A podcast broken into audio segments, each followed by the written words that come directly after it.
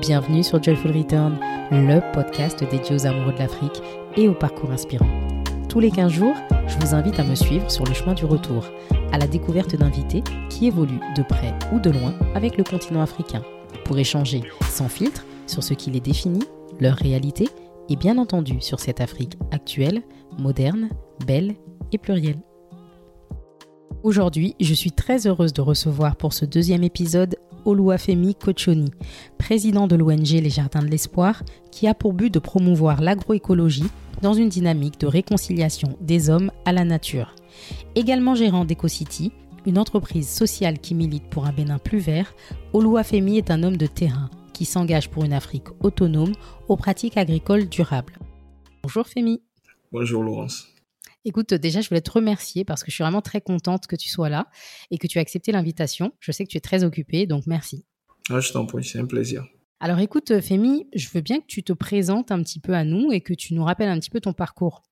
Merci. Ça, c'est, toujours la question la plus compliquée pour moi à répondre. J'avoue. D'abord, euh, je, je nais de parents béninois qui sont expatriés en Côte d'Ivoire. Je suis ivoirien. Euh, voilà, donc euh, bah je, je fais mon cursus euh, primaire et secondaire en Côte d'Ivoire. Donc j'obtiens un bac et option philosophie mathématiques. En 2006, je, je décide de rentrer au Bénin pour plusieurs raisons, en tout cas pour des raisons pas gaies, parce que là j'étais devenu orphelin à 100% cette année-là et j'avais plus trop, j'avais plus de soutien en fait, tu vois, de l'autre côté. Et donc, j'ai décidé de venir au Bénin. C'était à la fois pour moi, tu vois, de la curiosité, mais avoir la possibilité de continuer mes études. Donc, euh, j'arrive à l'université. Donc, euh, je me spécialise en études africaines et diaspora avec, euh, disons, euh, une option en anglais. Du coup, à la fin de mes études, je travaille comme consultant de langue, donc interprète, traducteur, de l'anglais vers le français. Mais disons que c'était pas un métier dans lequel j'étais épanoui en fait. Disons que euh, moi je crois je crois à beaucoup de considérations d'ordre métaphysique et je je sentais que c'était quelque chose que j'avais déjà fait ah. dans une vie passée. et que ce n'était pas ce que je devais faire dans cette vie parce que je le faisais naturellement.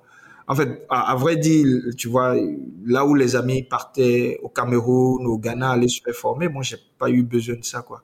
Donc, je savais que j'avais déjà passé cette étape-là ici. Euh, et c'est là que, en fait, pour compléter ma formation que j'ai jugée très approximative à l'université, c'est dommage, en fait, on est sur le continent et on a, on a encore ces soucis-là de qualité de formation. Donc, vu que j'ai un profil euh, études africaines et, diaspora, je me suis rapproché des sectes panafricanistes. Donc, j'ai commencé à militer en tant que panafricaniste au sein du Conseil mondial du panafricanisme, qui est né ici à Ouida. Euh, sous la houlette du professeur Honora Agassi, éminent professeur et, voilà. Donc, euh, et, et c'est, disons, dans, dans cet espace-là que euh, j'ai, j'ai appris beaucoup, euh, disons, sur les mouvements panafricanistes et, et, et, et en, en, toute transparence, il y avait quelque chose qui me gênait, c'était euh, le trop plein de rhétorique euh, pour très peu d'action dans la plupart des cas. Et, et, moi, j'étais, tu vois, à la recherche de quelque chose de réel. Donc euh, voilà, c'est ainsi que l'agriculture c'est est devenu une réelle option pour moi. Et tu vois, avec l'agriculture, je pouvais vivre quelque chose où euh, j'étais persuadé que j'allais apprendre en fait. J'allais véritablement apprendre. Euh, D'abord, à l'école primaire, on avait une coopérative scolaire. Donc, c'est là que j'ai commencé l'agriculture. Euh, j'ai manqué d'être le président de cette coopérative. J'ai été battu aux élections. Je crois que j'avais j'avais 9 ou 10 ans, je crois, à l'époque. Ah, tu vois, ça t'a marqué, hein Voilà. voilà. Donc, euh, et, et j'avais mon oncle qui était planteur de café et cacao en Côte d'Ivoire. Donc, euh, pendant les vacances, j'allais là-bas. Mais il faut dire que c'est des expériences, mais vraiment très sommaires. Et là, je me suis dit, bah, voilà.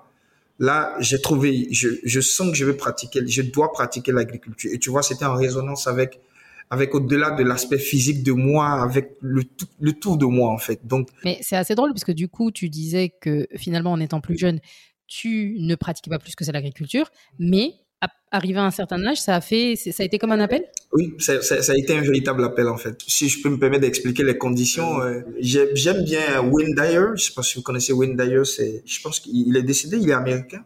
Euh, disons euh, un grand homme spirituel qui parle de ce qu'on appelle l'instant quantique en fait. L'instant quantique, tu vois, c'est cet, instant-là où tu entres en connexion avec toi-même, où, euh, où, où, tout change autour de toi, en fait, où tu vois, tu es, tu es dans un état de béatitude souvent. Et moi, j'ai vécu ça. Donc, quand lui parlait de l'instant quantique, Moi, je savais ce que c'était parce que. Tu l'as expérimenté. Voilà, je l'ai expérimenté et c'est là que, tu vois, j'ai entendu une voix quelque part qui m'a dit, bah, l'agriculture tirait bien. Et donc, quand je suis redescendu, euh, voilà, j'ai dit que je pratiquais l'agriculture. Et je savais, en fait, que je devais faire quelque chose là et que j'allais faire beaucoup de choses d'ailleurs. Si je peux me permettre, tu sais, souvent on est un peu pris par tout plein de choses euh, de la vie. Des fois, on peut entendre une voix, mais c'est pas pour autant qu'on accepte de la laisser en tout cas parler. Exactement. C'est ça la force de l'instant quantique en fait. D'accord. Quand ça t'arrive, t'as pas le choix. Ça ne surgit pas du jour au lendemain, c'est un long processus en fait. Moi, c'est arrivé à la fin d'un long processus de questionnement, mais, mais de remise en cause tu vois. J'avais marre, tu vois, un, peu de tout, de ce monde. Je gagnais très bien ma vie en tant qu'interprète traducteur, mais j'étais, mais ça ne en fait. C'était pas qu'une question d'argent, c'est être aligné avec toi, ce que tu es. Voilà, exactement. Exactement, c'est ça. Donc, euh, avec l'agriculture, ouais, j'ai découvert ça. Et, et, et aussi, euh, il fallait pratiquer l'agriculture, tu vois, euh, puisque tu vois, dans les sectes panafricanistes, on dénonçait tout le temps, tu vois, l'impérialisme, le capitalisme, machin. Il fallait aussi que je sois en résonance avec moi sur ce point-là. C'est-à-dire pratiquer l'agriculture dans une dynamique qui ne me permet, qui, qui, qui évite que je rentre dans le piège, en fait, de l'impérialisme. Et l'agriculture impérialiste aujourd'hui, c'est quoi? C'est l'agriculture conventionnelle, intrants, pesticides, chimiques, OGM, machin. Donc, j'ai choisi une voie différente de celle-là pour non seulement être utile à ma communauté et être en résonance justement avec mon engagement panafricaniste.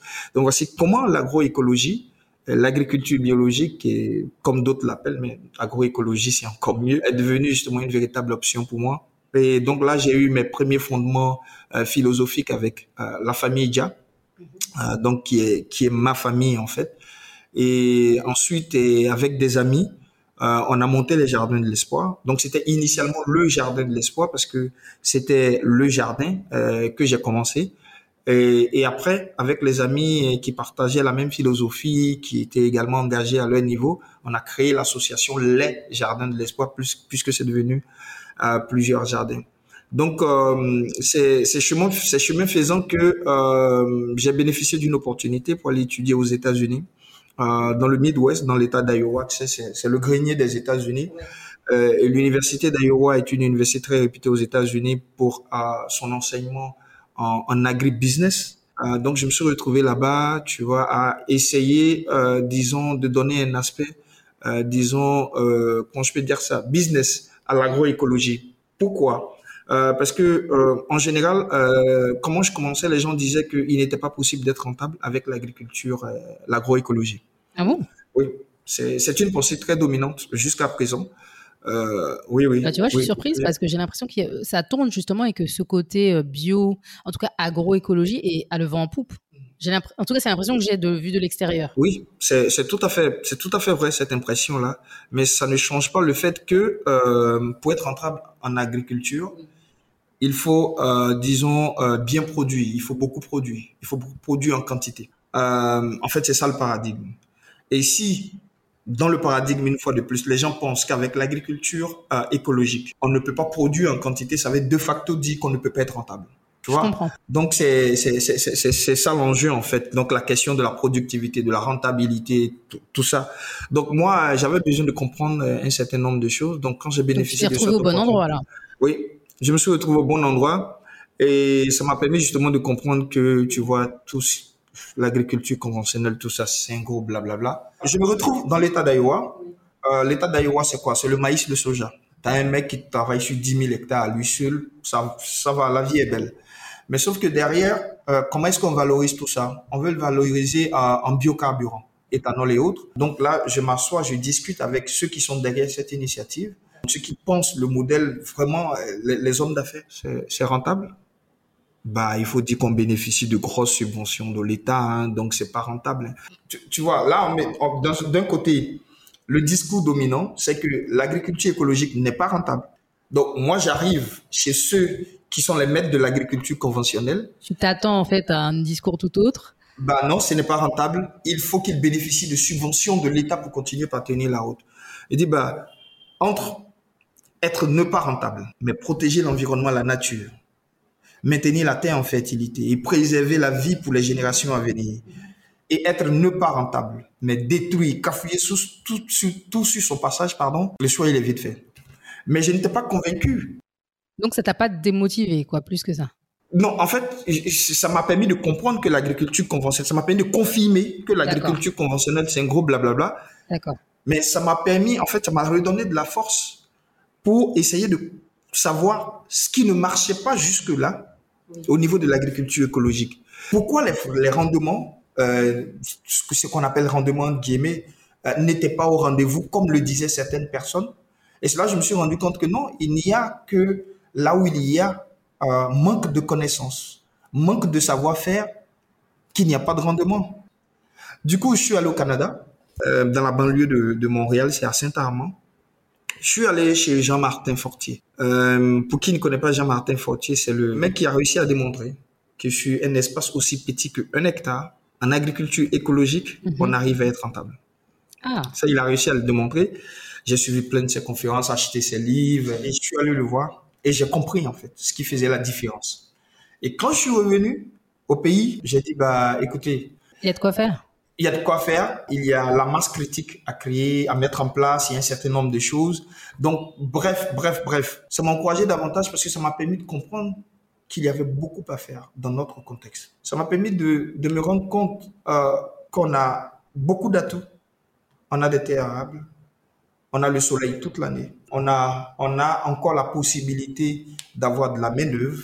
On a la possibilité d'avoir une paysannerie qui est encore en place qui n'est pas déstructuré. On a la possibilité d'avoir facilement accès aux intrants. Alors, il faut en fait réussir à mettre en place une masse critique au niveau justement de toutes les composantes pour arriver à atteindre les résultats des personnes comme Jean-Martin Fortier.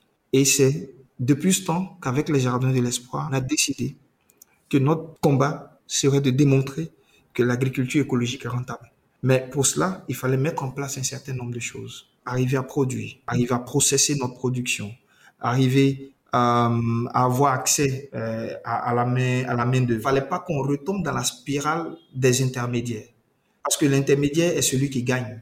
Voici comment en 2021 finalement on a pu créer le marché fermier des jardins de l'espoir, qui est le premier marché en fait qui est géré à 100% par des agriculteurs, maintenu, géré par les agriculteurs.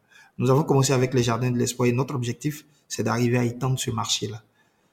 D'abord sur tout le Bénin et faire en sorte que ce modèle-là puisse inspirer d'autres selon les contextes dans la sous-région et sur le continent africain. Donc voilà, en fait. Bah, c'est une super initiative. C'est vraiment, et c'est pas petit. Ça prend du temps. Ça prend du temps, oui. Alors, comment tu fais, puisque euh, ce que tu allais apprendre à l'extérieur, tu viens, tu reviens sur le continent, tu fais le choix de revenir sur le continent. C'était une des questions que je te posais en off, et je te disais, mais euh, Fémi, pourquoi, enfin voilà, pourquoi tu as fait le choix de, de, revenir? Et tu disais, mais moi, je suis du continent. Mais c'est vrai que finalement, tu aurais pu rester à l'extérieur. J'aurais pu faire le choix de rester, et ce n'est pas que ça n'a, ça m'a pas tenté de rester. Ça m'a bien tenté de rester. Mais sauf que quand je suis là-bas, je rencontre aussi des frères africains là-bas, des frères béninois. Je discute avec eux. Et je me rends compte, en fait, que eux-mêmes, ils se retrouvent en fait prisonniers d'un système duquel ils veulent s'échapper. Et sur, sur 30 personnes que j'ai rencontrées, il n'y a pas une seule personne qui m'a dit, bah, j'ai envie de passer mes vieux jours ici. Tous. C'est pas faux ce que tu dis. C'est vrai que quand on pense euh, retraite, on pense souvent, oui, euh, je veux rentrer au pays. Je, je, je fais euh, le plus difficile finalement à l'extérieur, mais dans l'optique de revenir, c'est vrai. Donc, euh, moi qui ne suis pas encore prisonnier du système, je dis mais pourquoi est-ce que je vais accepter de payer pour euh, d'abord accepter aller en prison et accepter payer pour une cellule en fait? Je, je c'est pas possible donc il fallait que je revienne quoi mais parfois c'est aussi horrible euh, on peut pas tout dire, mais il y, a beaucoup de choses qui ne sont pas gaies de l'autre côté. Du coup, tu pars à l'extérieur, tu vas apprendre des techniques que tu vas appliquer sur le continent. Oui. Comment ça se passe? Parce que finalement, des fois, il y a des mentalités qui ne sont pas les mêmes. Comment tu arrives à faire matcher ça? Ah, alors, euh, il faut dire en toute transparence que euh, c'est pas facile, c'est une lutte au quotidien. C'est une véritable lutte au quotidien. Je vais donner un exemple pour illustrer ça. Euh, donc, je vais rencontrer Jean-Martin Frontier. Je découvre en fait que euh, il arrive à travailler avec un motoculteur commercial, le mhm. BCS, qui a plusieurs attelages en fonction des travaux qu'on veut exécuter on met juste l'attelage, l'accessoire, permet d'exécuter les travaux. J'arrive ici au Bénin, euh, le BCS n'est pas disponible au Bénin. Mais tu peux le faire venir. Il faut trouver le moyen d'importer le BCS. Sauf que le BCS a un coût. Euh, aucune banque n'acceptera de faire un prêt, surtout dans l'agriculture, avec tous les aléas que ça comporte. Mhm. Et donc, il fallait trouver le moyen de faire venir ça. Et là, il y a des alternatives aujourd'hui. Il y a la Chine qui est là. Sauf que tu fais venir l'appareil de Chine. Oui. Euh, qui est, disons, une copie conforme, mais très conforme du Mhm. BCS que tu trouves chez, chez Jean-Martin Fortier. Avec la grosse illusion que le BCS n'est pas adapté au sol du Bénin. Hmm. Surtout pas en saison sèche. Donc, tu as un appareil qui est obsolète. Ça veut dire que quoi Tu t'en rends compte au moment où l'appareil arrive? Au moment où l'appareil arrive, c'est là que tu t'en rends. Ça se passe comment? C'est la grosse désillusion, là C'est une claque, en fait. Parce qu'on perd, on perd de l'argent, de l'argent qu'on n'avait pas d'ailleurs. Bah oui, c'est a- un investissement, investissement qui n'est même pas encore rentabilisé, que déjà, voilà, c'est compliqué. Voilà. Et il, il n'y a pas que ça, par exemple. Tu veux produire. On est en Afrique, c'est un milieu tropical. Mhm. C'est un milieu qui est parfait pour la prolifération euh, des insectes nuisibles. Donc, euh, quand on aime un chien, il faut aussi accepter ses poux. On a le soleil toute l'année, euh, on a la pluie, mais Oui. on a également les insectes nuisibles. Et là, en fait, quand tu veux produire, tu te rends compte que tu as besoin de, de, de matériel, en fait, qui n'existe pas ici, une fois de plus. Par exemple, un certain type de, de protège, de, de, de filet moustiquaire. Et là, on se met à jongler, on se met à jongler. Mais quand je dis jongler, on se met à expérimenter.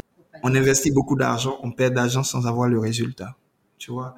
Et c'est pour ça que je dis que c'est une lutte au quotidien. Mais c'est également la partie la plus intéressante. C'est un état d'esprit, vraiment. hein. Oui. Quand je t'entends là. C'est la partie la plus intéressante. Pourquoi? Tu sais, bon nombre d'entre nous aujourd'hui jeunes sur le continent africain, dans tous les domaines d'activité que nous embrassons, nous nous retrouvons à être comme des pionniers. Pas que certains ne l'ont pas fait avant nous, beaucoup l'ont fait avant nous, mais les difficultés auxquelles nous sommes confrontés au quotidien et les solutions que nous essayons d'appliquer font que d'une certaine manière, on- change le narratif en fait. Le narratif n'est plus le même quand on passe d'une génération à une autre qui essaie de résoudre des problèmes dans notre contexte ici sur le continent africain. Je veux vraiment arriver à me faire comprendre en utilisant des, mots très simples et, et- accessibles. Je donne un exemple. J'ai donné l'exemple du marché fermier. Je voudrais bien que ça inspire beaucoup de marchés fermiers. Sauf que le modèle que moi j'utilise aujourd'hui n'est pas le modèle que ceux qui ont essayé de faire hier euh, ici au Bénin. Ce n'est pas le même modèle en fait. Euh, J'ai vu des marchés qui, n'ont- qui ont fait à peine trois semaines, un mois, et ça s'est arrêté, des marchés fermiers. Alors nous, nous sommes là depuis six mois et on n'a pas encore fermé. Mais pour ça, il a fallu, tu vois, réfléchir mille et une fois pour trouver chaque fois des solutions. Et les solutions que nous proposons sont des solutions qui sont euh, durables et ça fait que d'une certaine façon, on devient des pionniers dans, dans, dans, notre métier, dans ce qu'on fait. Mais c'est tellement passionnant en fait de, de savoir que euh, je suis en train de trouver une solution à un problème qui va permettre de résoudre un problème pas seulement sur une génération, mais sur plusieurs générations. Mais tu vois, être confronté à une difficulté, moi, c'est ce que j'aime le plus. Et si tu as l'opportunité d'arriver sur la ferme à Toribosito, tu vas voir en fait. Euh, il y a deux jours, j'ai reçu, euh, puisque je suis inscrit sur un site euh, academia.edu, j'ai euh, reçu la notification de ce que mon nom est apparu deux fois dans des revues scientifiques. J'ai pas étudié l'agronomie. Je ne fais que de la recherche paysanne. Je suis sur ma ferme. J'arrive à proposer des solutions. Et aujourd'hui, savoir que ceux qui sont dans les laboratoires, ceux qui sont des chercheurs de l'université, utilisent dépasse même. Ouais. Tu vois, ça, ça, franchement, c'est quelque chose d'unique, en fait. C'est quelque chose d'unique et c'est quelque chose qui m'encourage à, à, à aller, à aller chaque jour de l'avant. Surtout, Oui, c'est très motivant. oui, c'est très motivant et, et, et tu vois, tu, surtout par rapport à mes origines, moi, j'ai pas eu l'opportunité de, de faire de grandes études. Ce serait, ce serait un euphémisme de dire que je viens d'une famille modeste. Je viens d'une famille très, très pauvre, en fait. Très, très, très pauvre. Ouais, là, là, pour moi, pour moi, euh, arriver justement à ce niveau-là, c'est- c'est pas parfait. Hein. Franchement, il y a tellement à faire. Mais euh, arriver justement à, accomplir ces petites choses-là qui permettent de changer le narratif, qui permettent de changer la vie de certaines personnes tout autour de nous, pour moi, voilà quoi, il n'y a, y a rien de plus excitant, de plus passionnant. C'est génial. Mais on te sent de toute façon. On- Rien que là, quand tu en parles, enfin, on sent que ça vient des tripes et que c'est pas, que c'est, pas rien. Parce que tu disais ça, enfin, tu as dit quelque chose tout à l'heure qui est très juste, c'est que tous les jours vous êtes challengé. Et quelqu'un qui n'est pas, qui ne fait pas ça avec le cœur, il va pas tenir sur la durée. On est d'accord. Surtout, je pense, sur le continent. Donc, à plus forte raison, là, quand t'en parles, on, on comprend vite que tu fais pas semblant. Et c'est ça qui fait aussi la différence. Ouais, ouais, franchement, il, faut ça. Peut-être que je me trompe. Euh, j'ai pas vu que c'est une expérience prouvée, euh, mais sur la base de l'observation, j'ai constaté par exemple que euh, les pays du nord de l'Europe sont beaucoup plus organisés que les pays du sud de l'Europe. Et moi, j'en ai déduit automatiquement. Ce n'est pas vérifié, mais j'en ai déduit à mon niveau que c'est parce qu'ils sont confrontés à des conditions plus plus, plus rudes, plus rudes, un hiver qui ne pardonne pas et qu'il faut prévoir, il faut, planifier, il faut s'adapter. Donc, on arrive à des niveaux d'organisation qui, qui ne sont pas les mêmes que ceux qui sont favorisés, tu vois, par la nature. Donc, en fait, c'est ça les challenges, comment ça nous amène chaque fois. Et moi, je, je ne demande que ça, en fait, les challenges. C'est vrai que ça a du bon. Ça te permet de rester réveillé et de ne pas t'endormir, de ne pas te reposer sur tes lauriers en te disant c'est bon, j'ai la main d'œuvre, j'ai le soleil qui est là pour moi. Ben non, tous les jours, tu as un nouveau combat en fait. Tous les jours. Donc aujourd'hui, cette ferme de l'espoir, euh, vous avez euh, combien d'agriculteurs alors? Alors nous avons euh, en ce moment, je le cite rapidement, une ferme à Sakete, une à Semepoji, une à deux fermes à Toribosito, une ferme à, à, une ferme à Abomey-Calavi, une ferme à Djougou. Donc nous avons sept fermes. En ce moment sur laquelle travaillent en permanence 12 agriculteurs. Et c'est autour de 32 personnes que nous arrivons à qui nous trouvons de l'emploi. Donc c'est du concret. Quand tu disais que tu voulais vraiment euh, faire quelque chose qui aide les Africains sur le continent, là, tu es en plein dedans. Oui, oui, j'essaie vraiment chaque jour de, de, faire un peu davantage. Le, simple fait d'arriver à, à, amener quelqu'un à changer de paradigme pour le bien de sa communauté, pour moi, c'est une victoire. Je le dis parce qu'il y a plusieurs agriculteurs que moi j'ai récupérés qui étaient dans le conventionnel, qui ne savaient que faire l'agriculture avec les intrants et les pesticides chimiques. Aujourd'hui, sont ceux qui sont les ambassadeurs auprès de leur famille d'agriculteurs pour dire non. Moi, j'ai expérimenté d'autres méthodes qui marchent mieux, qui sont super bien. Donc, voilà. Et pas plus tard que la semaine dernière, il y a, le père d'un de mes travailleurs qui est venu. Il a pratiqué l'agriculture pendant longtemps. Il s'est fait beaucoup d'argent dans le conventionnel. Et là, je pense qu'il a, a dû poser pour quelque temps. Et puisqu'il veut reprendre, il a demandé à son fils de le rejoindre. Son fils a dit non, papa, je peux pas te rejoindre, en fait. En tout cas, pas dans le tradit, quoi. Voilà, voilà, j'ai découvert une autre façon de faire. Je peux pas te suivre dans, dans les intrants chimiques que tu utilises dans ton agriculture. Donc, le père maintenant vient se faire former auprès de son fils c'est sur ma ferme. C'est une belle victoire quand même. Voilà, exactement. Et quels sont tes arguments pour euh, convaincre justement les agriculteurs qui sont habitués à faire du conventionnel à passer à l'agroécologie? Euh, Les agriculteurs du conventionnel, en fait, sont comme euh, des prisonniers qui ne sont pas contents de leurs conditions qui veulent bien s'en sortir, qui veulent bien sortir de cette prison-là et qui ont besoin en fait de la clé en fait. Et ce que je fais, c'est juste la clé que j'apporte en fait. Il y a déjà en eux-mêmes l'envie de faire les choses autrement. Tous ceux que je rencontre, ils ne sont pas fiers de leur état de santé. Utiliser les pesticides, ils s'empoisonnent. Ce qu'ils dépensent dans les soins de santé euh, chaque, chaque année euh, est suffisant est suffisant pour leur faire comprendre qu'ils sont dans un modèle qui n'est pas durable. Donc, euh, je ne fais juste que leur, que leur donner la clé, quoi, pour leur dire, bah, puisque vous voulez sortir, voici la clé. Et la clé, c'est l'agroécologie. L'agroécologie, il faut juste poser des petits gestes au quotidien. Plutôt que à de venir donner euh, des éléments euh, comme le N, P, le K à la plante pour qu'elle synthétise, il faut nourrir le sol. Et ensuite, le sol va nourrir la plante. C'est le changement de paradigme dont tu parlais tout à l'heure. Exactement nourrit juste le sol, le sol va nourrir la plante. Voilà, c'est ce genre de choses-là que je, je, fais avec eux. Et, et, oui, ça marche. Ça marche. De toute façon, ils voient la différence. Est-ce qu'ils voient un bien-être? Tu parlais de santé notamment. Rien que ça, déjà, c'est. Oui, rien que, rien que ça, déjà, c'est énorme. C'est énorme euh, de savoir qu'ils n'auront pas à dépenser une bonne partie de leur chiffre d'affaires dans des médicaments, qu'ils ne finiront pas à l'hôpital, euh, qu'il y a moins de risques que euh, l'enfant donc euh, l'enfant qui est innocent, qui ne sait pas euh, quel produit il a en face de lui, il y a moins de risques que cet enfant-là s'intoxique, par exemple. Tu vois, tout ce que tu dis là, c'est des réalités parce que nous, en tant que consommateurs, on ne s'en rend pas forcément compte. Mais en fait, le fait d'utiliser des produits chimiques dans l'agriculture conventionnelle, bon, ok, ça a toujours existé, mais c'est vrai qu'à l'extérieur, c'est quand même normé, c'est quand même un peu plus suivi, même si, bon, j'imagine qu'il y a quand même certains travers et des gens qui ne respectent pas tout. Pour autant, souvent sur le continent, les gens font un peu ce qu'ils veulent. Donc c'est quand même double, enfin doublement un peu risqué, non? Enfin, j'aimerais bien avoir ton avis là-dessus. Bah, bah, oui, oui. En fait, en Europe et dans les pays dits développés, euh, ils sont arrivés à, mettre quand même des, des réglementations. Exactement. Qui permettent de limiter à un certain niveau euh, l'utilisation d'un certain nombre de produits. Après, ce n'est pas rose. Hein. Après, il faut voir derrière qu'il y a des puissants lobbies qui poussent les gouvernants pour ne mhm. pas justement que ces réglementations soient mises en vigueur. Mais il y a, il y a véritablement cette conscience-là et qui fait que on, fait beaucoup attention et on est beaucoup conscient. Mais chez nous ici, c'est encore très approximatif. Euh, déjà, euh, celui qui cherche sa pitance journalière, il ne veut que manger. La faiblesse de nos États fait que euh, les lobbies sont beaucoup plus actifs et plus puissants ici qu'ils ne le sont de l'autre côté. Alors ça, on va y revenir tout à l'heure parce qu'on pourrait croire le contraire. Surtout que, je ne sais pas si tu es d'accord avec moi, mais souvent on entend dire, euh, tu sais, même, même euh, chez nos parents, ah oui, non mais moi je mange que la nourriture du pays, c'est la nourriture bio, etc. C'est très relatif. Ouais, voilà.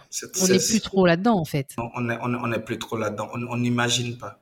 Alors, tout juste à côté de nous là, les maraîchers qui sont juste là, je pense qu'on est à 50 mètres. Hein. C'est le premier site maraîcher de Cotonou. Il est là depuis 1963. Donc là, pour info, on est en train d'enregistrer, on est à Cadjeon. Oui. Voilà. Et donc, tu parles du site qui se du site de l'aéroport. Oui, ok, exactement. de l'aéroport. Le site est là depuis 1963, c'est le premier. Il y a quelques années, on a mesuré dans le sol euh, des teneurs en plomb qui étaient de l'ordre de 0,85. Euh, j'oublie, j'oublie la mesure, l'unité de mesure, alors que la norme admise euh, sur le plan mondial est de 0,17. Mon Dieu, c'est terrible. Ce site-là, lui seul, il fournit de la nourriture à près de 12 000 cotonois. Non, mais c'est un peu, enfin, c'est terrifiant ce que tu dis là. C'est hautement terrifiant et c'est très sérieux d'ailleurs. C'est très sérieux. C'est compliqué. Il y a beaucoup d'illusions encore au niveau des parents. Ce n'est pas aussi bio que ça. Et alors là, ça se passe à Cotonou, donc on peut dire c'est la capitale économique du Bénin. Est-ce que c'est pareil quand on va dans les villages? Alors, quand on est en zone urbaine, on a une, une agriculture urbaine et périurbaine qui est essentiellement faite de maraîchage à 98%. Donc les chiffres que je viens de donner, c'est sur l'agriculture maraîchère urbaine, en tout cas dans la ville de Cotonou. quand on arrive en milieu rural, il faut relativiser. Il faut relativiser. On est là sur, euh, disons, deux niveaux. Le premier niveau, on est dans la culture du coton. La culture du coton, les engrais sont subventionnés, les pesticides sont subventionnés. Donc déjà qu'avec le coton, ils vont, dans 100% des cas, ils vont utiliser des pesticides et des engrais chimiques. On peut dire qu'il n'y a pas de problème pour l'instant parce qu'on ne mange pas le coton, ça ne se consomme pas. Mais puisque c'est une porte ouverte, le coton ouvre la porte euh, pour l'entrée des pesticides et des engrais chimiques, on est tenté de l'utiliser dans la production de maïs, de mil, de bananes. Donc oui, là également, ça complique encore les choses. Ça complique encore les choses. Donc oui, on n'est pas du tout épargné. Et, tu dirais que c'est de pire en pire enfin... Là encore, je relativise. Le Bénin est aujourd'hui le premier producteur de coton en Afrique et un des top producteurs au monde. Ça s'explique par une importation, une importation encore plus dense d'intrants chimiques. La preuve, en 2018, le Bénin a importé 800 000 tonnes de glyphosate. Ah.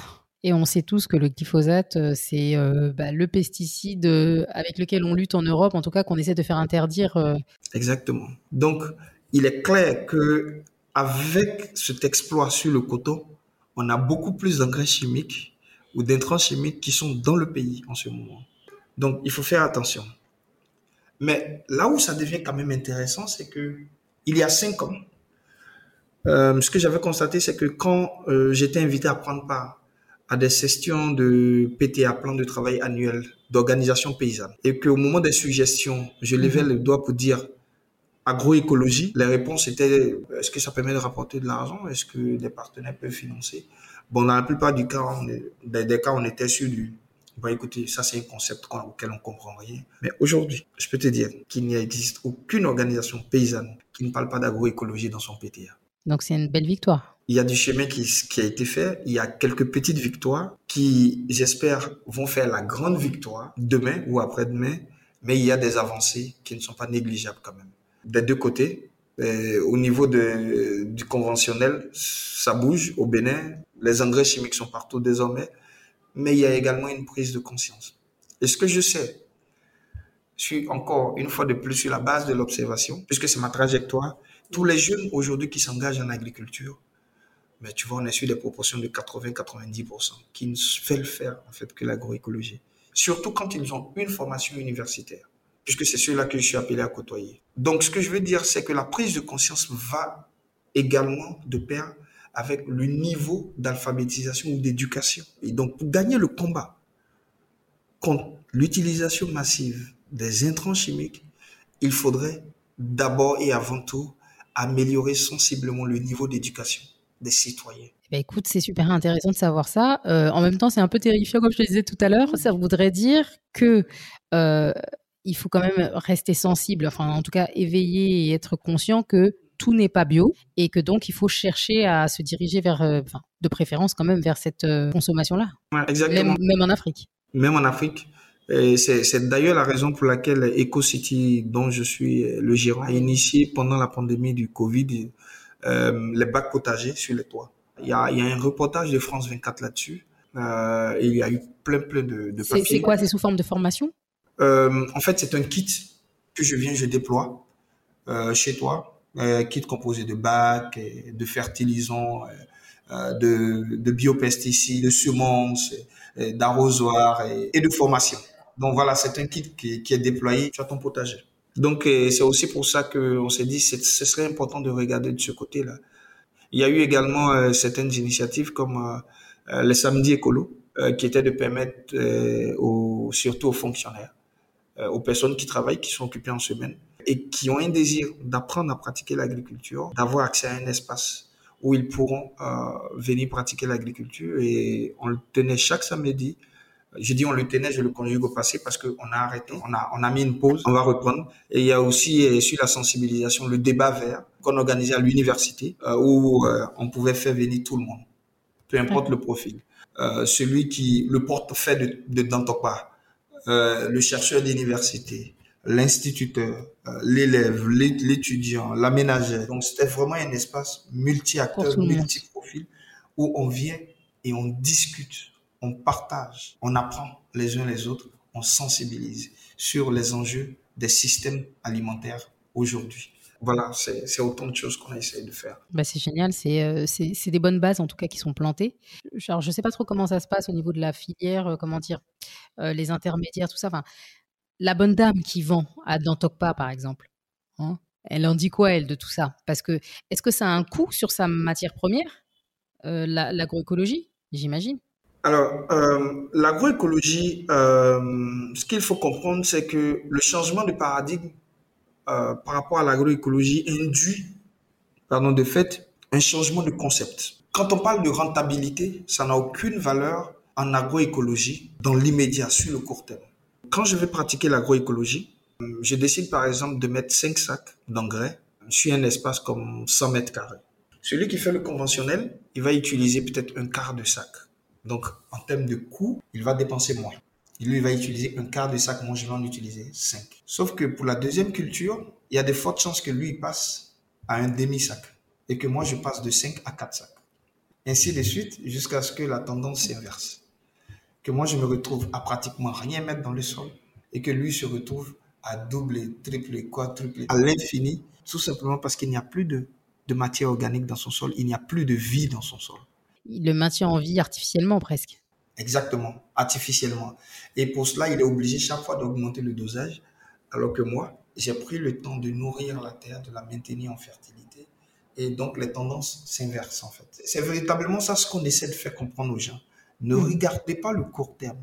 Et malheureusement, euh, sur le continent, la vision à long terme, c'est pas notre fort. Exact. Et puis les réalités sont différentes. Donc forcément, bah, on pense à aujourd'hui, à ce qu'on va manger aujourd'hui, ce qu'on va manger demain. Mais après, bon, ça fait déjà loin. Exactement. Après, ça fait déjà loin, effectivement. Donc c'est ça qu'on essaie de faire comprendre aux gens pour dire non, il faut, il faut faire attention. Sur le moyen terme, vous devenez plus rentable que celui qui utilise les, les intrants, les pesticides chimiques. Euh, la dame de Dantopa, elle s'en fout. Hein. Elle veut avoir des produits à un prix bas qu'elle pourra revendre à son prix habituel et conserver sa marge. Donc, quand tu lui apportes un produit, qu'elle dise, euh, moi j'ai l'habitude d'acheter à 1000 francs, toi tu me dis que le produit il est à 1500, il est à, il est à 2000, bah, c'est de bonne guerre. Elle ne peut pas acheter le produit à 2000 francs pendant qu'elle achète l'autre à 1000 francs. Si elle doit le vendre à 2000 francs, et qu'elle achète toi ton produit agroécologique, elle ne fait pas de bénéfice. Euh, parce que ce qu'il y a aussi, c'est que c'est les produits et les fruits et légumes sont des produits hautement périssables et euh, la bonne dame est confrontée à des invendus. Sauf que quand elle prend ton produit agroécologique, elle prend le produit conventionnel, elle constate que le lendemain, le produit agroécologique est encore vivant. Le produit est encore là, sauf qu'elle constate que le produit conventionnel est en train de perdre de sa valeur, de sa valeur physique en tout cas dans la dans l'apparence, qui influe également sur le coût, le prix auquel elle pourra le vendre en fait. Elle ne pourra pas le vendre au même prix que la veille. Bah oui, si, les tomates commencent un peu à flétrir, euh, le jus commence à sortir, c'est compliqué. C'est compliqué. Alors, au deuxième jour, elle constate que le produit agroécologique est encore là, mais l'autre produit, il est mort. Quoi. Du coup, ça fait tic. Moi, j'ai eu des cas où des bonnes dames étaient jusqu'à 22h, 23h dans mon champ en train de chercher la carotte. Tout simplement parce que des clients sont venus acheter, qui avaient l'habitude d'acheter chez elle. Et quand elle a commencé à acheter mes produits, euh, les clients reviennent. Madame, la carotte que tu as vendue là, où, ça vient d'où? Pourquoi c'est plus sucré que ce qu'on avait l'habitude d'acheter? C'est ça qu'on veut désormais. Donc, je te dis, jusqu'à 23 heures, elles allument des torches de leur téléphone. Et elles viennent chercher. Elles viennent récolter elles-mêmes, en fait. Tu vois, donc pour moi. Non, c'est puissant. C'est puissant, c'est un puissant témoignage. Voilà, ça, ça change. Ça, pour moi, ça veut dire que les choses sont en train de bouger, peut-être lentement, mais ça va venir. Ça va venir. Les gens sont de plus en plus conscients en fait du péril euh, agro, agro-industriel, agro-chimique, et ça va venir. Et tu vois, ça me permet de, de faire la transition par rapport euh, bah, au goût des aliments. Mhm. Alors, on voit ça partout, hein, partout dans le monde. On se rend compte que finalement, nos produits d'aujourd'hui, là, mhm. c'est compliqué. Hein on a beaucoup utilisé le terme compliqué depuis tout à l'heure, mais c'est vraiment compliqué. Notamment, des fois, tu prends une tomate, ça n'a pas de goût de tomate. Tu prends. Alors, moi, j'ai un gros problème, Fébi, c'est la pastèque. Ah ouais. Je souffre, mais tu n'as pas idée. La pastèque, c'est mon fruit préféré, mais pas. Je peux pas t'expliquer, quoi. Je peux vivre de pastèque. Et je suis arrivée au Bénin. J'en ai pleuré, tu sais. Mais véritablement, parce que pour moi, la pastèque, c'est sucré, c'est. Voilà. Après, tu peux avoir des variétés de pastèque qui diffèrent, je l'entends. Mhm. Mais qu'est-ce qui se passe? On reconnaît même plus le goût des aliments, tu vois. Ça vient de quoi tout ça? Alors, donc il y a la question variétale. Euh, quand tu parles de pastèque, euh, il y a une variété qui est bien connue qu'on appelle Sugar Baby. Euh, Sugar Baby, c'est une pastèque sucrée. Peu importe que tu la produises en conventionnel ou que tu la produises en agroécologique. Elle sera sucrée. Elle sera sucrée. Sauf que Sugar Baby, il y a des variétés qui sont très productives, certaines qui ne le sont pas.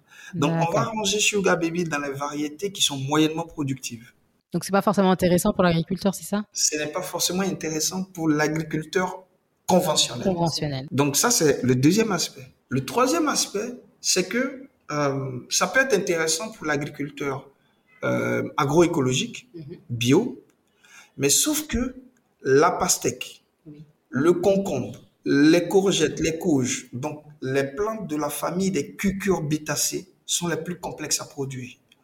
Pourquoi? Parce que nous avons ce qu'on appelle la mouche éthiopienne, qui est une mouche incroyable qui te mhm. fait des dégâts de l'ordre de 100%. Voilà, ah, voilà, je te parle, mais vraiment euh, sur la base du vécu. Non, mais c'est dramatique. Tu perds euh, quoi La totalité. Et l'autre chose, l'autre défi, euh, on peut par exemple cultiver sous un moustiquaire. Mais là encore, le problème, c'est que les cucurbitacées font, sont des plantes qu'on appelle allogames. Donc, l'organe mâle est séparé de l'organe femelle. Et il faut qu'il y ait fécondation pour que ça donne le fruit.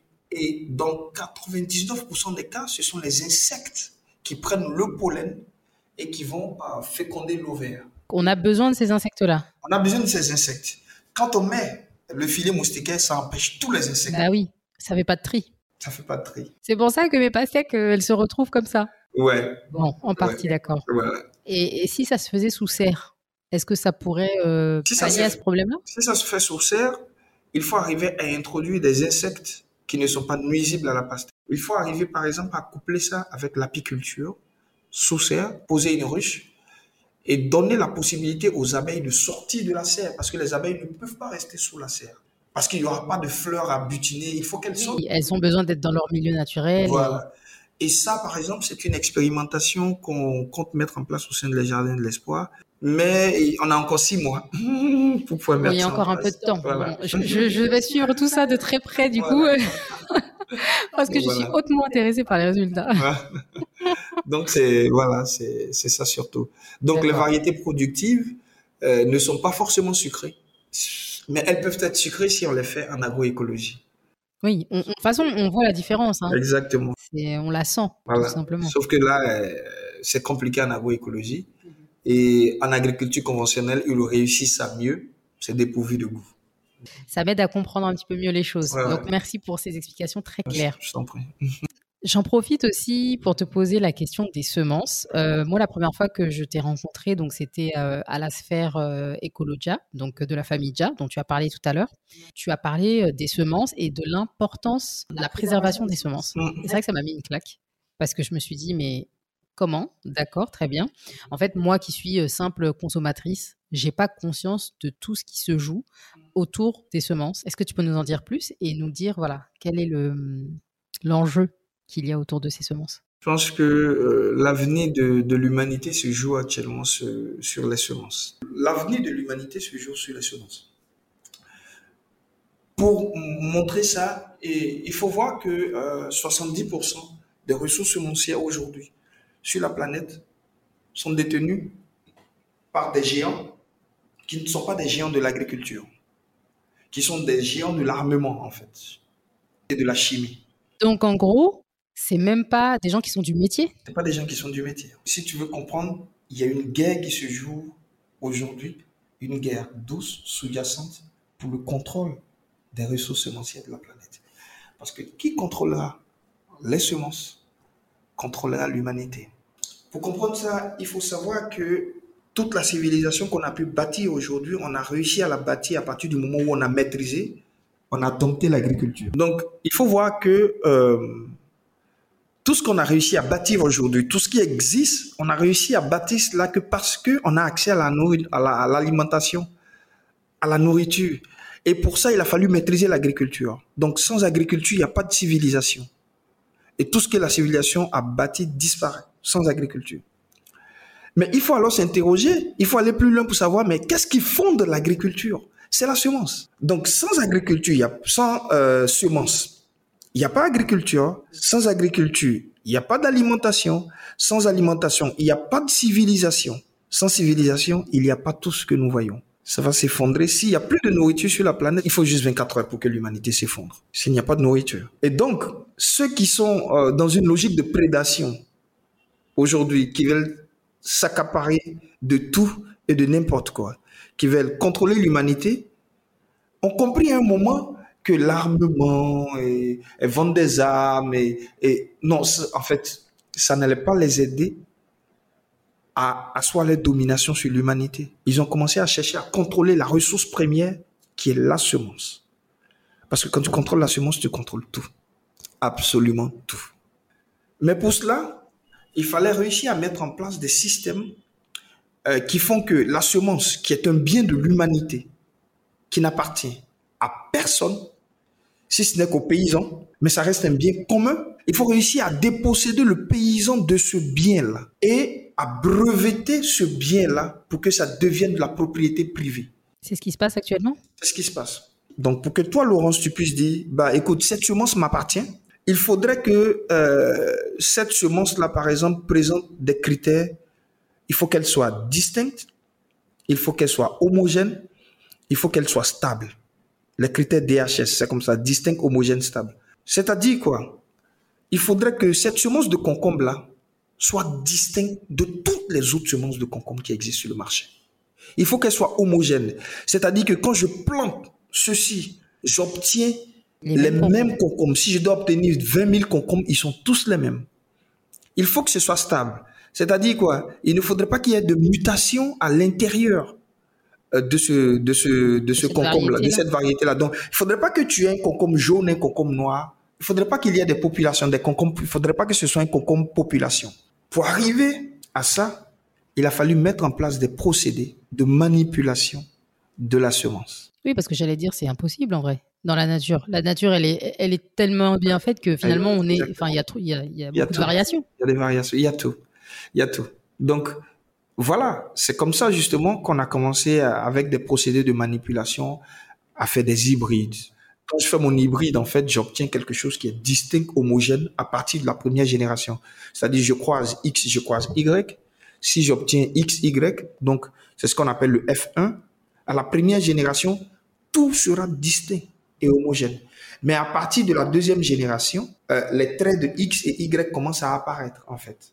Donc, à partir de la première génération, ça m'appartient, moi, c'est ma propriété, en fait. Donc, je peux breveter ça. Donc, voici comment, de procédé en procédé, ils ont commencé à breveter. Après, on est arrivé avec les OGM. Les OGM. Les fameux OGM. Exactement. L'objectif étant, une fois de plus, de breveter euh, les semences et d'en faire des propriétés privées. On est arrivé à développer, mais on a à développer des, des procédés, mais diaboliques, jusqu'à modifier génétiquement le maïs pour qu'il ait un comportement. C'est-à-dire, euh, j'ai dit le maïs, mais pas le maïs, mais tout. Hein. C'est le coton, c'est le niébé, en fait, c'est tout. Donc, je prends et je dis, bah, par exemple, ce niébé-là est très sensible aux attaques euh, des insectes, des ravageurs, aux maladies. Sauf que je sais que c'est un niébé qui est très apprécié des populations d'Afrique de l'Ouest. En Afrique de l'Ouest, on a 300 millions d'habitants. Donc, si je contrôle ce niébé-là, je contrôle l'alimentation de 300 millions d'habitants. Donc, j'ai accès directement à un marché de 300 millions de personnes. Qu'est-ce que je fais? Je le modifie génétiquement.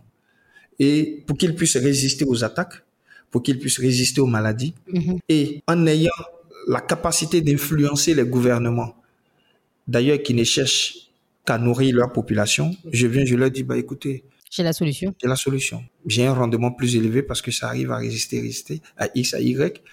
Et avec les services, euh, l'appui des services de l'État d'encadrement rural, on commence à faire la promotion de cette semence auprès des paysans et les paysans, petit à petit, commencent à oublier leur variété endogène. Sauf que quand tu utilises la semence génétiquement modifiée, tu utilises mhm. une semence propriété privée. Tu ne peux pas l'échanger. Ah, tu, ne peux pas l'échanger. Tu ne peux pas la commercialiser. Tu ne peux pas la ressemer. Alors comment ça se passe? Si tu peux pas la ressemer, ça se passe comment? Tu dois chaque année aller acheter tes semences auprès de celui à qui ça appartient. Tu blagues. c'est ça. Et la législation est claire. C'est un crime. Si tu ressèmes une semence génétiquement modifiée, c'est un crime.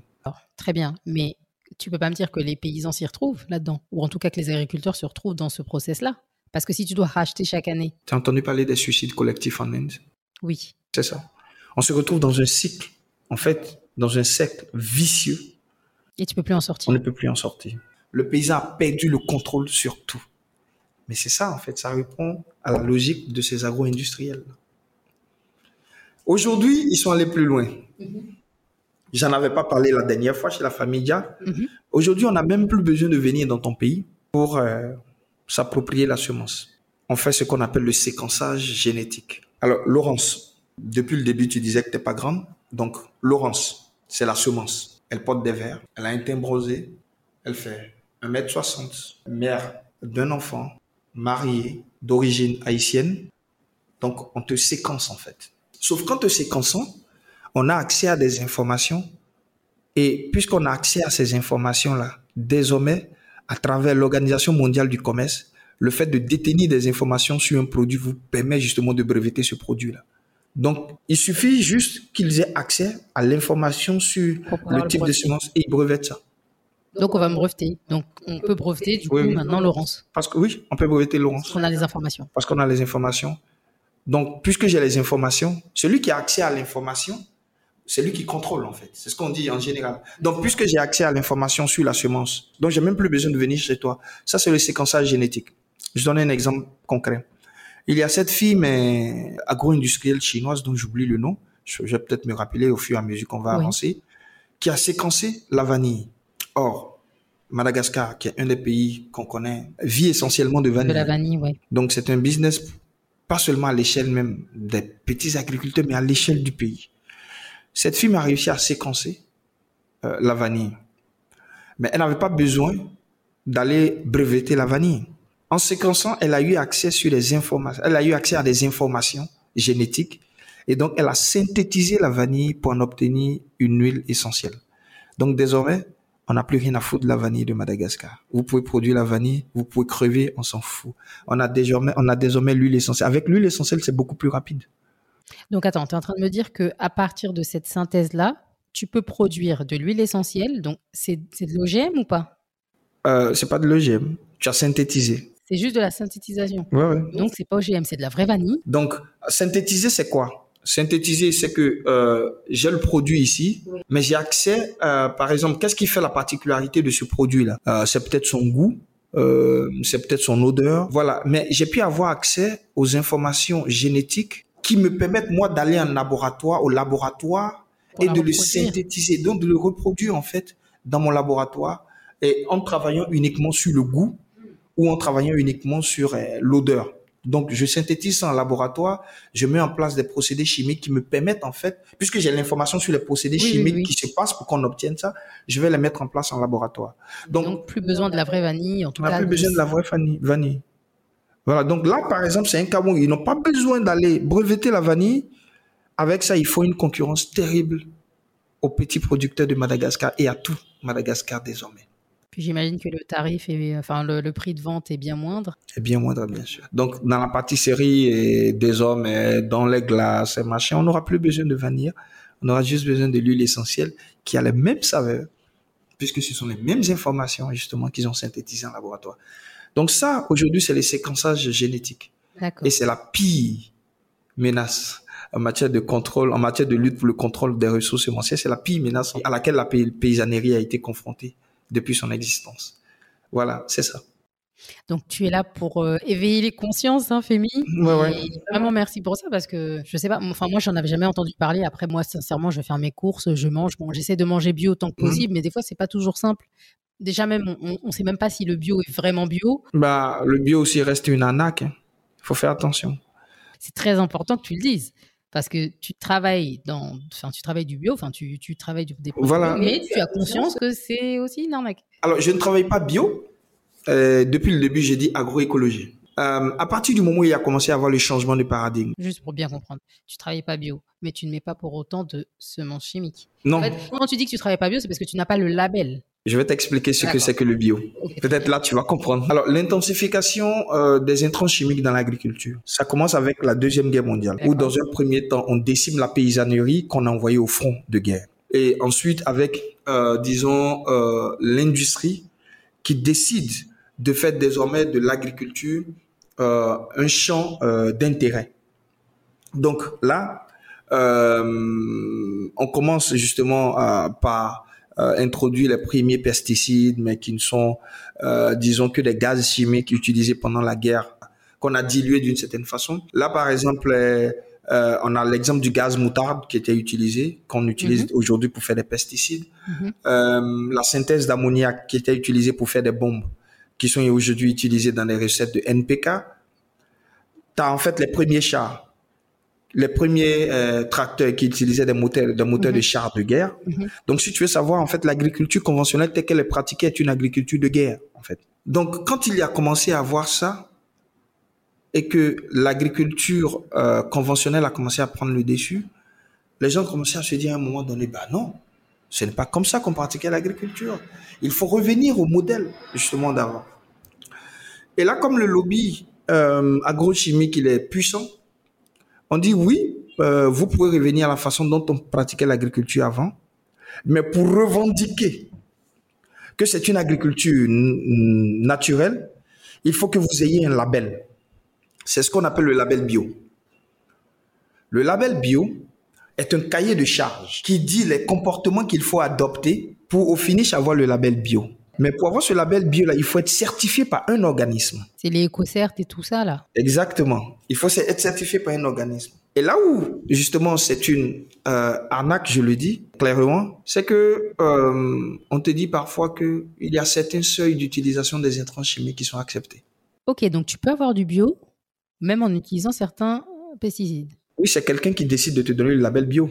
Donc lui il peut dire je te permets, Laurence, d'utiliser euh, là où les autres utilisent 100%, moi je te permets d'utiliser 20-30% de produits chimiques. Voilà, il n'y a pas, a pas le commun de mortels qui s'entend pour dire non, non, c'est, un, un, un industriel. C'est en fait, c'est une société qui décide. Oui, qui fait de la pluie et le beau temps par rapport au bio. Oui, parce qu'en en fait, ce qu'ils savent, c'est qu'ils ne peuvent pas contrôler tous les aléas en matière d'attaque de, ravageurs et, et, autres. Tu vois Et eux, ils ont besoin des clients, ils ont besoin que les agriculteurs soient leurs clients. Et pour ça, ils peuvent dire, bah écoutez, nous, on, on tolère que vous alliez jusqu'à 40, voire 50%. Ça peut monter jusque-là? Ça peut même aller à 100%. Si vous pouvez rester... Et avoir un label bio? Et si vous pouvez rester leur client, c'est eux qui te donnent, c'est eux qui donnent le label. Si avec le bio que je te donne là, tu ne vas pas avoir les résultats, moi je peux te dire, va, utilise les produits. De toutes les façons, c'est moi qui te donne le label et je suis reconnu à travers le monde entier. Je sais pas si on se comprend. On se comprend très bien, mais là, tu es en train de me parler, euh, tu me parles de partout dans le monde là euh, Oui, c'est pour ça que je dis, il faut faire attention.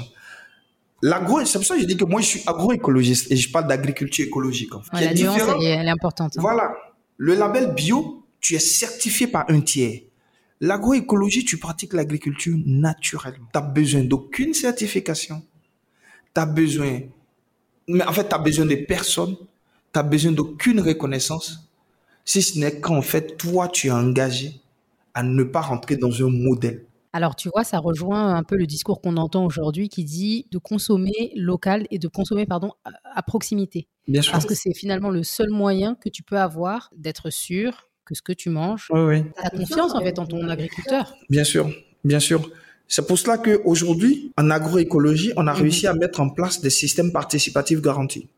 C'est quoi le système participatif euh, garanti? Moi, je suis agriculteur parce que je n'ai pas de label qui me certifie. Toi, en tant que consommatrice, tu euh, ne sais pas comment me faire confiance.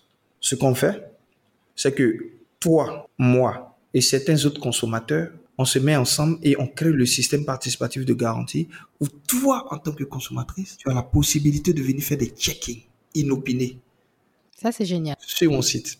Oui, oui, oui. Et il y en a au Bénin, en fait. Donc, c'est les producteurs, euh, c'est les, les, consommateurs, c'est même ceux qui te vendent des, des intrants dits biologiques. Voilà, en fait, mais c'est vraiment tous ceux-là qui se mettent ensemble et qui euh, mettent en place euh, le, le, système, le cahier de charges. Ça me fait penser à quelque chose. Cette nuance de bio et agroécologie, euh, je trouve qu'elle est intéressante aussi sur un autre point, c'est que souvent on a l'impression que le bio c'est un peu un truc de riche. Bah ouais. C'est pour ça que le bio est cher en fait. Parce que quand je paye la certification à 10 000 euros. Il faut bien que tu rentabilises derrière ça fait 6 millions 500 000 francs ici. Il faut, mais c'est le consommateur final qui devra payer bah, pour ça. Exactement, il faut aller récupérer ça quelque ouais, Il faut récupérer ça. Donc oui, euh, voilà, ça va forcément revenir cher.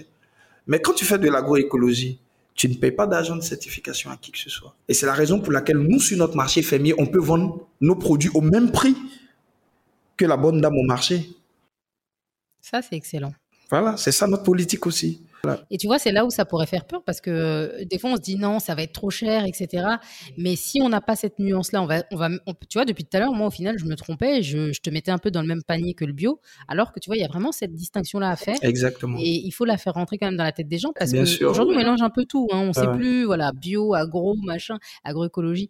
Bon, mais c'est très très bien de, de l'avoir rappelé là. donc merci. Et euh, tu vois, je vais, je vais prêter vraiment plus attention à ça. c'est vrai que moi qui étais à la recherche de bio, par exemple, voilà, je témoigne, bah, j'irais plus vers euh, effectivement l'agriculteur local et je rechercherais plus l'agroécologie. Exactement, exactement. Ouais, et je suis d'accord avec toi sur la question du consommer local. Il n'y a que comme ça qu'on peut véritablement mettre en place des systèmes durables, des systèmes alimentaires durables. Aujourd'hui, il y a une flambée de prix de de tout. De tout. C'est lié à Covid. Et c'est dû à quoi? Les produits, ce qui est produit localement, euh, il n'y a pas eu de flambée de prix. Il n'y a que ce qui vient d'ailleurs, euh, qui parcourt des milliers de kilomètres pour nous parvenir. Donc voilà, on n'est pas dans des systèmes alimentaires durables avec euh, le fait d'importer des milliers de kilomètres. Non, c'est pas possible. Il faut produire localement.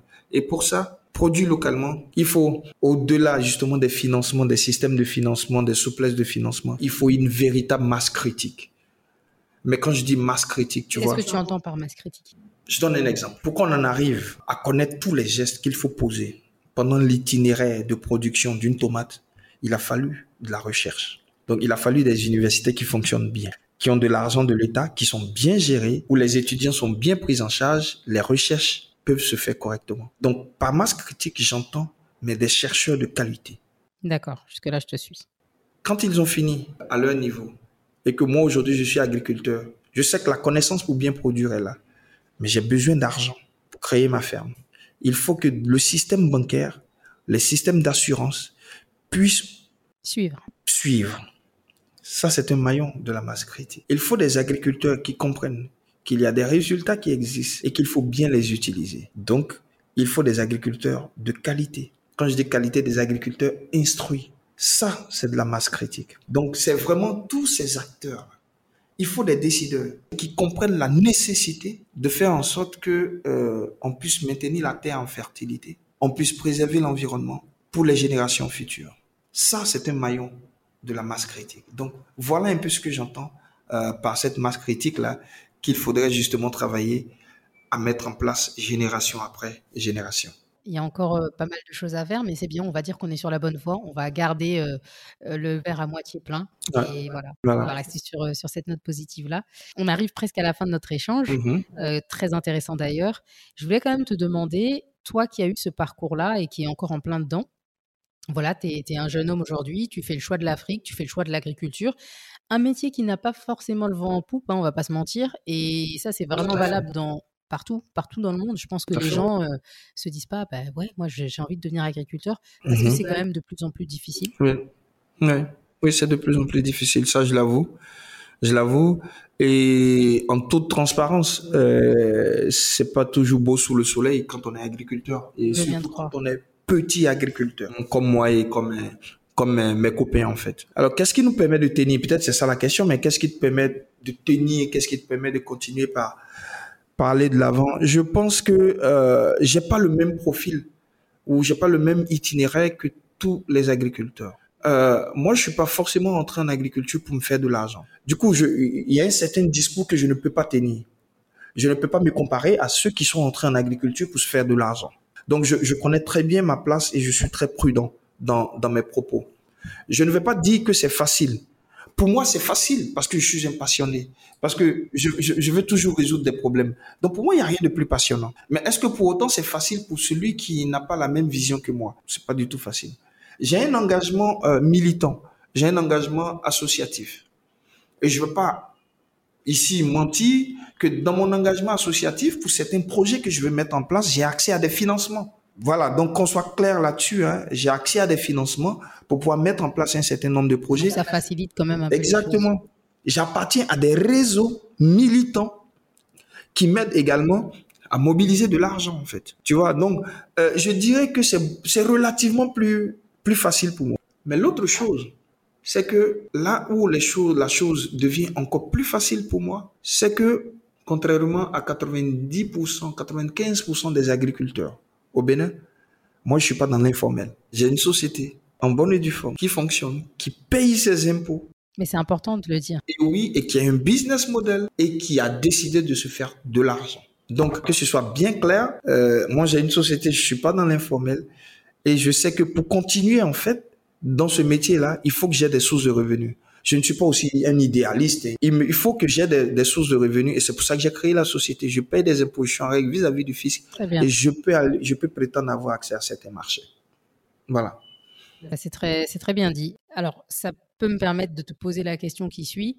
Euh, quel conseil, du coup, tu donnerais à des jeunes comme toi? Parce que même pas que jeunes, parce que je dis jeunes, c'est pas vrai. Alors, paradoxalement, c'est pas un métier qui, qui a le vent en poupe, mhm. mais bizarrement, quand on parle souvent avec les gens de l'extérieur, on les entend dire ouais, j'ai envie de me lancer dans l'agriculture, etc. Et tu sais, tu as, l'impression, enfin, ils ont l'impression souvent que c'est tellement simple. Genre, tu achètes un terrain, tu mets deux, trois personnes. Enfin, moi, j'ai beaucoup entendu euh, ce, discours-là.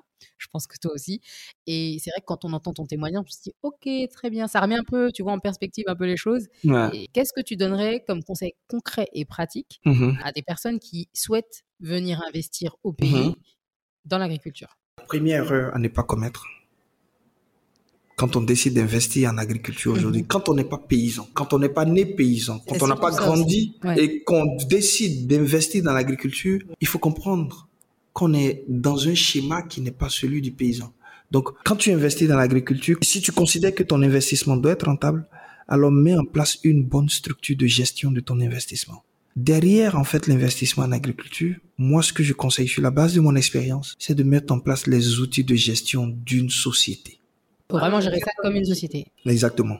primo, il faut gérer ça comme une société. Mais investir n'est pas la première chose à faire. Si tu es expat, si tu es citadin, euh, si tu es de la diaspora, tu veux investir en agriculture sur le continent, la première chose à faire, c'est de se former. C'est primordial. Sinon, tu auras des ouvriers qui vont te, te balloter à gauche et à droite. Donc, imagine quelqu'un qui veut investir dans quelque chose dont il ne sait pas. En fait. Voilà, il ne sait pas. Et je pense que c'est une erreur qui est relativement courante. Ouais, ouais, parce que ouais. les gens se disent, ouais, c'est bon, j'achète un terrain, tac, je mets deux, trois personnes. Mais effectivement, tu ne sais pas de quoi tu parles. Exactement. Et, et même ne serait-ce que, tu vois, quand certains te disent, euh, voilà, ils veulent investir dans une agriculture bio ou autre, pareil. Est-ce que tu connais les pesticides qui sont autorisés, qui ne le sont pas, etc. Enfin, j'en sais rien, mais pareil, on en revient à la formation et au, au fait de parler le même langage finalement avec. euh, Exactement. Va te faire former d'abord. Ensuite, considère ta ferme comme une société. Et cela, si tu réussis à considérer ça comme une société, ça va te permettre de résoudre beaucoup de problèmes. Parce que l'agriculture, c'est tellement d'aléas, t'as pas idée. C'est les aléas naturels, c'est les aléas humains, c'est les aléas financiers. En fait, t'as- aucune structure qui veut qui veut t'investir dans ton projet. En fait, t'as pas. Et c'est compliqué. Donc, tout ça, ça, ça, complexifie davantage, en fait, l'investissement en agriculture ou le métier d'agriculteur aujourd'hui. Je dis qu'il faut considérer ça comme une société parce que il est, aujourd'hui, on dit que quand tu mets une société en place, il te faut 4 à 5 ans avant d'être rentable. Donc, quand tu mets ta ferme en place là, considère que si tu appliques les bons outils, tu ne seras pas rentable avant 4 ans, 5 ans. Il faut maintenir le cash flow, la trésorerie. Il faut tout ça, en fait. C'est très important. Il faut faut pas badiner avec ça. Sinon, euh, voilà, on a, on en a que pour six mois, quoi. Voilà, six mois maxi, on jette l'éponge et, et, c'est- et c'est terminé. Donc, moi, c'est les conseils que je peux te donner sur la base de mon expérience. Et euh, est-ce que tu peux nous dire du coup comment s'annonce l'année 2022 pour la ferme de l'espoir Ouais. et euh, voilà comment les choses s'annoncent pour toi? Alors, sur le volet de la société, euh, euh, je pense que euh, sur des produits que le- beaucoup de Béninois aiment, mais qu'ils retrouvent en surgelé parce que généralement c'est importé, on va se positionner. On va se positionner et euh, on sera les leaders au niveau des EcoCity, les leaders incontournables sur ces produits-là parce que c'est une aberration qu'on soit dans un milieu tropical. Avec tout ça, toutes ces richesses, Mhm. et qu'on se retrouve à importer des produits qui sont en fait des produits tropicaux. Pour moi, c'est une aberration. Je donne un exemple. Le brocoli est quelque chose que les gens aiment beaucoup. Non, mais c'est énorme que tu parles de ça parce que semaine dernière, j'étais à la recherche de brocoli. Et je me disais, mais on n'a pas de brocoli. Et donc, je suis partie à Erevan. Non, mais vraiment. Donc, je suis partie à Erevan. et J'ai acheté. Alors, Erevan, c'est le Super U, euh, le- l'hypermarché voilà, du Bénin, là, de Cotonou. Et je suis allée acheter mon paquet de brocoli. Ouais, exactement. Exactement. C'est drôle, vraiment, que tu parles. Ouais, c'est ça. Donc oui, euh, pour l'année 2022, voici les produits. euh, parce que ça nous a pris quand même beaucoup d'années pour expérimenter et savoir les gestes à poser pour réussir, justement. Donc, pour l'année 2022, en termes de perspective, on va se positionner sur deux, trois produits et on va y aller. Génial. Également sur la transformation. Il y a plein de projets pour la transformation parce qu'on a pris euh, l'année 2021 pour monter en compétences sur euh, l'ingénierie pédagogique. On va faire beaucoup de formations également. Ça, c'est au niveau de EcoCity. Pour ce qui concerne l'association Les Jardins de l'Espoir, nous avons la responsabilité d'organiser la première fois ouest-africaine Wow, wow, wow, des semences paysannes au Bénin.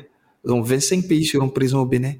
C'est le plus gros chantier qu'on aura. Ça, c'est mais c'est vraiment euh, le truc, quoi, le truc. Alors, c'est quoi? C'est c'est- c'est les agriculteurs ou c'est ouvert à tout le monde? Voilà, c'est une fois qui est ouvert à tout le monde, euh, mais sauf que c'est destiné justement euh, aux droits des paysans. Parce que ce que j'ai pas dit concernant les semences, c'est que euh, pendant que le lobby euh, ils essaient de breveter, en même temps on arrache aux paysans leurs droits.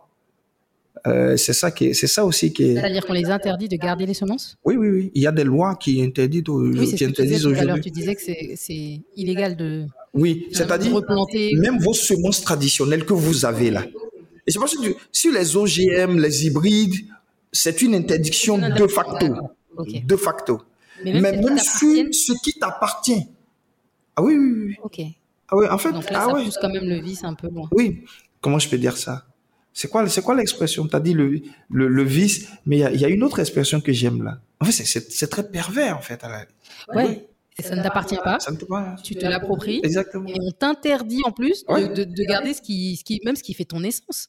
T'en en parlais d'ailleurs euh, lors de ta présentation, pardon, Mhm. à la sphère. Tu disais, il y a certains produits qui font l'identité d'un pays. Et aujourd'hui, tu as, du mal finalement à les retrouver parce que on n'a plus accès à ces semences-là. Exactement, tout à fait, tout à fait. Donc voici jusqu'où on pousse le vice. Et donc, euh, cette fois-là, en fait, tu vois, ça permet d'informer tout le monde. Donc, c'est ouvert à tout le monde. Ça permet de montrer la réalité du paysan à tout le monde. Ça permet de discuter des droits des paysans avec les décideurs publics. Mais ça permet surtout aux paysans de venir exposer leur savoir-faire en matière culinaire, en matière de transformation. Donc, c'est vraiment le plus gros chantier. Est-ce que ça permettra aux, petits, euh, enfin à nous, euh, nous autres, de venir acheter? Bah bien sûr, tout à fait. bah, génial. Tout à fait. Parce que dans la foire des semences, il y a aussi la foire. C'est d'abord les semences. Ensuite, avec les semences, on a la production agricole. Et tout le reste suit. Toute la chaîne de valeur suit. La transformation agricole, la commercialisation, machin, tout le reste suit. Donc, si on dit une foire de semences paysanne, c'est de facto une foire agricole c'est de facto une foire sur euh, le savoir-faire, sur la recherche, sur, euh, disons, euh, comment je peux dire ça, sur les solutions agricoles. En fait, c'est, mais c'est vraiment fait pour tout le monde. Donc, c'est aussi une foire gastronomique, culinaire. voilà, c'est, tout ça. Voilà. La gourmande que je suis, c'est parfait. Super. Voilà. Bah, c'est, deux belles initiatives en tout cas. Merci. Donc, il y a beaucoup à faire encore, Fémi. Énormément à faire. Bon, bah ça, c'est très bien. Donc, tu vas pas manquer de de travail, on va dire, dans, les mois, les semaines à venir. Et qu'est-ce qu'on pourrait te souhaiter pour la suite euh, bah, de l'aventure? Beaucoup de courage. Ouais. je sais, vraiment beaucoup de courage. Parce que c'est vrai, je suis passionné, mais il y a des jours où tu vois, on s'élève et puis c'est. On a envie, on a envie, de, tout arrêter. Bah on, a, vraiment envie de tout arrêter. Et en fait, c'est ce qui me fait le plus peur, en fait. Et quand ces moments-là arrivent, quand je les sens venir, j'ai plus peur, j'ai plus peur de ça que n'importe quoi. Quand tu vas avoir en face les agriculteurs qui te font confiance, ça, ça motive aussi, j'imagine. Bien sûr, ça motive. Sauf que quand ces moments-là arrivent, euh, c'est fait pour que la nature même fait en sorte qu'il n'y a personne autour de toi. En fait, c'est des moments de vide où tu te retrouves seul, seul avec toi-même. Donc, euh, oui, c'est la chose qui me fait le plus peur. Donc, on me souhaite beaucoup de courage, davantage de courage, voilà quoi. Beaucoup de bonnes ondes. Merci. Voilà, on va t'envoyer tout ça. Merci. Et je mettrai toutes tes informations de toute façon sous le podcast pour que les gens puissent te suivre, que ce soit au Bénin ou pas, parce que c'est toujours intéressant. Je pense que même euh, ça peut être bien aussi de voir comment, euh, comment se fait l'agriculture dans d'autres pays. Et c'est toujours intéressant aussi de voir comment ça se passe sur le continent, mmh. la réalité des choses. Et tu, enfin, tu documentes tout ça, tu es assez présent quand même sur les réseaux? Euh, Oui, avec les, les Jardins de l'Espoir, sur les réseaux sociaux, sur Facebook. Alors, surtout, on est beaucoup présent. On a un site web, mais qui ne fonctionne pas très bien. Euh, pas qui ne fonctionne pas très bien, mais qui n'est pas encore complet en fait, je vais dire. Donc euh, donc c'est donc sur euh, sur Facebook c'est les jardins de l'espoir. Sur le site web c'est J'espoir, donc J espoir. Ça c'est le site web. Euh, donc il y a pas mal d'informations quand même à, à voir sur le travail que nous faisons. Bah vraiment, on te souhaite beaucoup, beaucoup de bonnes choses, beaucoup de courage. En tout cas, on sera là pour suivre l'aventure. Et, J'espère pouvoir t'avoir à nouveau au micro de Joyful Return dans, allez, quelques mois, voire même une année complète. Tu puisses nous dire un peu bah, comment avancent les choses. Je pense que ça pourrait intéresser les auditeurs. Surtout si j'ai pu produire beaucoup de brocolis. Et, oui, et que tu m'as trouvé une solution aussi pour la pastèque. Pour la pastèque, ouais. non, mais merci beaucoup. En tout cas, voilà, je te remercie encore bah, pour le temps que tu m'accordes. Ça va aider beaucoup de personnes à comprendre un petit peu ce qui se passe derrière nos aliments, nos fruits et légumes et comment ça se passe aussi sur le continent. Donc merci à toi. Merci encore Fémi. Merci Laurence. C'était un plaisir. À bientôt. Plaisir partagé. Merci à vous de nous avoir écoutés. Si vous aussi souhaitez vous former à l'agroécologie, notez que les Jardins de l'Espoir organisent depuis trois ans l'Agro Bootcamp, un camp intensif de formation et d'initiation à l'agroécologie dont l'initiative est conduite dans pas moins de cinq pays de la sous-région. N'hésitez pas à suivre les Jardins de l'Espoir sur Facebook pour en savoir plus. Si cet épisode vous a plu, n'hésitez pas à le partager autour de vous et à noter ce podcast en lui attribuant 5 étoiles sur la plateforme de streaming de votre choix. Pour ne manquer aucun épisode, pensez à vous abonner et retrouver toute l'actualité de Joyful Return sur le compte Instagram du même nom, at Joyful Return. Quant à moi, je vous dis à très bientôt pour un nouvel épisode.